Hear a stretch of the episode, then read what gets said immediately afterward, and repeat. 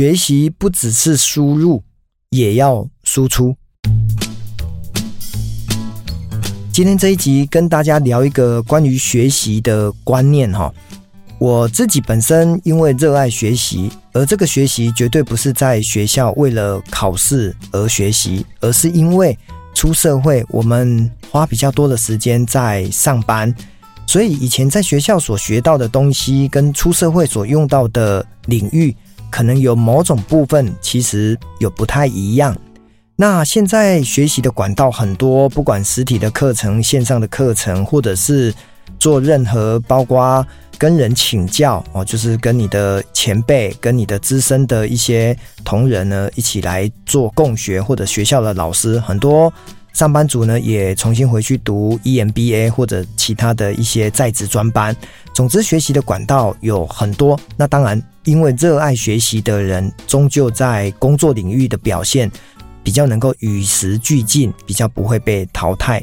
那我要讲的这个故事是，有一位年轻人呢，在过去这几年，因为我出了书，所以他常常会来听我的新书发表会，又或者是我在我的脸书有分享一些讲座，他也都会来哦。就是不见得只有在台南，可能高雄啦、嘉义啦、台中，有时候也会看到他的身影。那有一回呢，因为我看到他很多次了嘛，我就问他说：“嗨，假设他姓张哈，张同学好了，哎，张同学，你怎么这么热爱学习？”他就跟我说：“如果不学习的话，他有一种知识恐惧症，很怕被淘汰，所以呢，他就很热爱学习。”所以我就。了解他的背景之后，当然我知道他刚出社会不久哈，所以我刚讲张同学其实看起来就像个大学生，但是呢，他刚出社会没几年的时间，还是非常的稚嫩。那他有一天呢，就在脸书的私讯敲我说：“哎，嘉德老师有没有空？我可以请你喝杯咖啡，跟你聊一下一些关于学习的历程，跟有一些问题的请教。”那刚好我时间有空嘛，我就说没问题，那我们就来见个面。所以很快的，我们就过了几天之后呢，我们就约在咖啡馆。所以呢，他也就有备而来哦，就是问我几个关于学习的问题。那我当然听完之后呢，我非常确定，如前面刚讲的，他其实。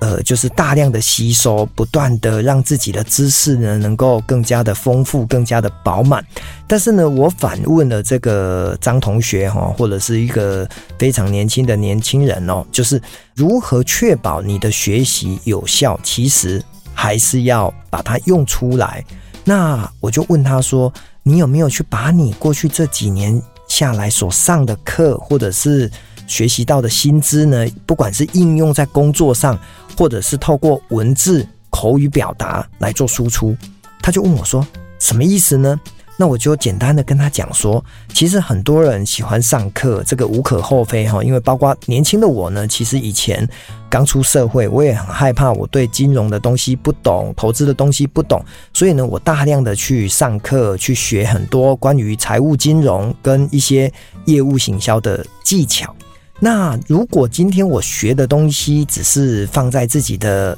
心里面，而没有把它 output，那这样子的一个学习呢，其实很快的就会忘记，甚至呢都是白学的哈。所以我这样子跟他讲，他就听懂我的意思。所以我鼓励他，就是如果你学到新的东西，是不是跟工作有关？这是最直白可以应用的。那如果跟工作没有马上有关系，比如说哦，他还是一个年轻人，他可能要学。领导统御，或者是学更高阶的一些，可能要过五年、十年后他才会用到的东西，他已经未雨绸缪，他提早学了。好，那这个时候该怎么样去应用呢？我的给他的建议就两个嘛，一个就是，那你可不可以开一个部落格，然后把你上课或者是听演讲，或者是读一本书学到的东西呢？你把它变成是一些重点摘要。还是把它变成是你自己的一个心得的内容，然后透过你的部落格，透过你的脸书，或者你能够透过什么方式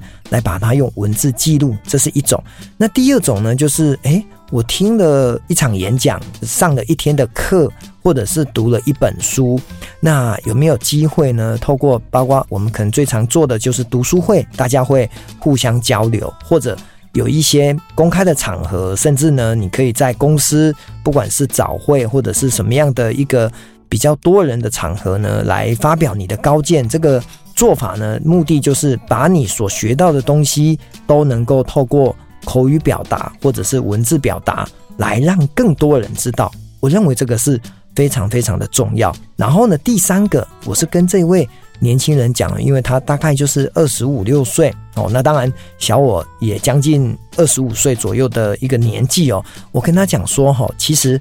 你不见得马上要对这种五十岁六十岁的人去学一些，不管是管理的或者是工作上的，你应该先去看一下这些大你五岁、八岁、十岁的这些职场的前辈，他们在。三年前、五年前怎么走得更好，走得更稳？所以意思就是说，呃，如果你今天要爬到一零一，你现在不是直接在一楼直接眺望着一零一，期待可以升空，你应该先去爬到三楼、五楼、十楼，然后去找到比较能够让自己一步一脚印，能够逐梦踏实的一些方法。这个是我给他的第三个建议哦，所以这一集呢，透过学习，我想要表达，让大家知道很重要，但是呢，不要只是为了学，但是没有去输出，而没有把自己所学到的东西透过文字跟影像，呃，来表达，甚至呢，你应该